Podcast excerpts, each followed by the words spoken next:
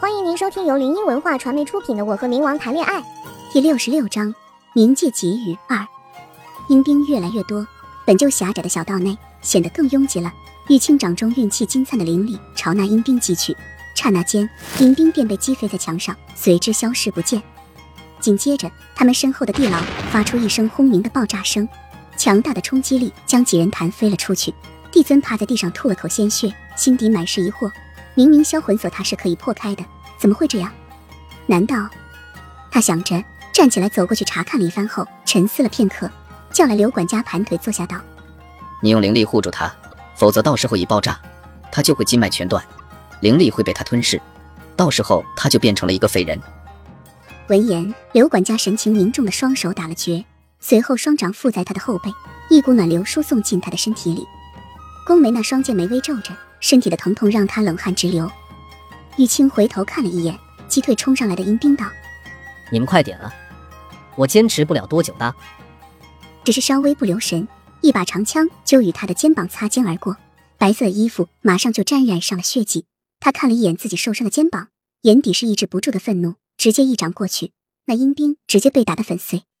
竹叶随风摆动，发出沙沙的声音，刺骨的阴风拂过四只白骸。朱红色的亭子内，老头右手念起一颗棋子，放在他认为最合适的地方，道：“哈哈哈，吉时已到。”话落，叶明拿起一旁的剑，站起来。指挥着这十万阴兵，无数黑色的身影跃上宫墙，随后落下，逐渐化成一道道人影。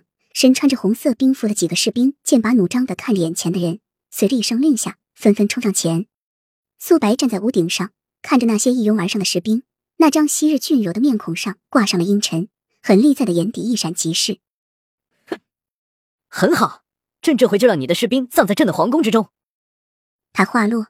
一群身穿着黑色衣服的禁卫军从他身后飞起，落在那群士兵之中，手起刀落，便让几个士兵魂飞魄散了。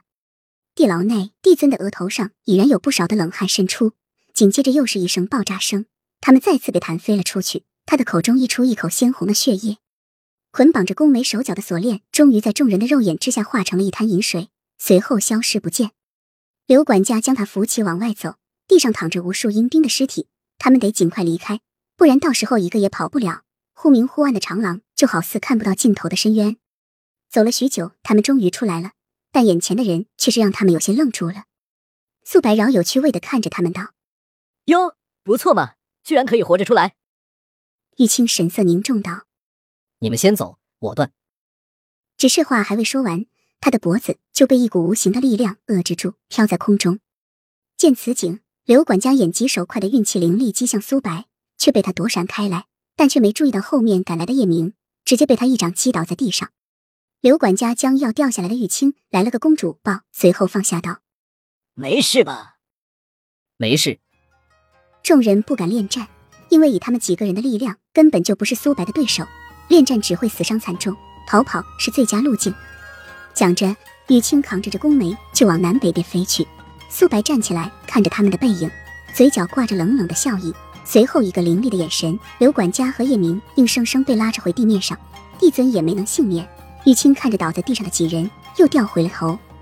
他将宫梅放在小墙角道：“待着。”话落，转过身将刘管家扶起，双眸盯着苏白，脸上都是满满的厌恶感。要不是当年他的告发，他的主人就不会死了。所以他对苏白也是恨之入骨，恨不得扒了他的皮，抽了他的筋。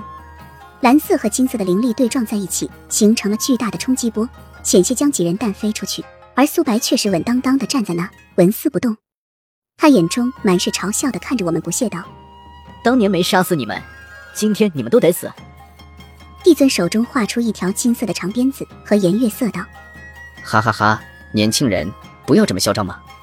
话落，他大手一挥，鞭子便像有了自主意识一般，向苏白打去。见此，他没有躲闪。而是一手抓住了迎来的鞭子，但手心的疼痛让他的意识颤了颤，喉咙一股子血腥味。